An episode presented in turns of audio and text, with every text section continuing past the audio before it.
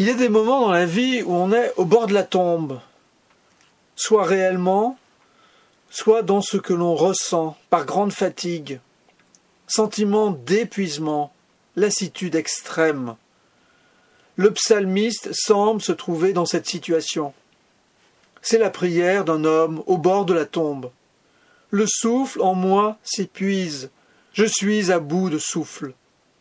Le paysage qui l'environne est sombre, fermé, sans horizon. Il se croit traqué. On cherche ma perte, on foule au sol ma vie. Il se voit dévalorisé, renvoyé dans le passé, obsolète, comme déjà mort. On me fait habiter les ténèbres avec les morts de jadis. Il se sent coupable. Aucun vivant n'est juste devant Dieu. Il touche le fond de la détresse. Mon cœur, au fond de moi, s'épouvante. Mais il prie. Sa détresse, il en fait un appel. Il la confie peu à peu à la mémoire et à l'attente du Seigneur.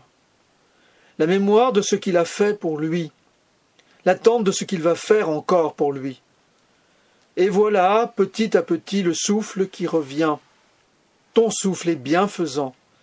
Et là, ma terre, plus bas que terre, déjà dans la fosse s'élève. Vers toi j'élève mon âme. L'horizon s'éclaircit. Ton souffle me guide en un pays de plaine.